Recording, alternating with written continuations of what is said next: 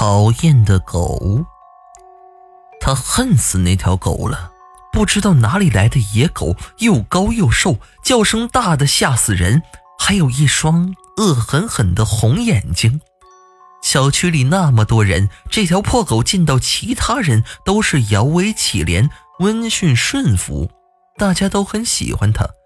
唯独见到它时，就会露出凶残的本性，追着它咆哮撕咬，一直到他飞速逃进楼道里为止。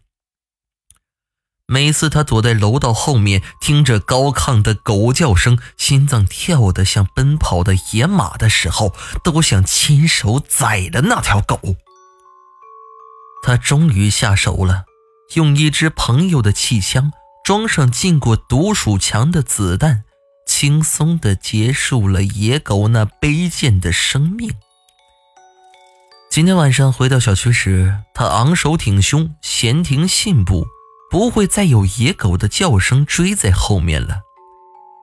回到家中洗脸时，他在镜子里看到了背后那个人，脸白的像纸，舌头伸的老长。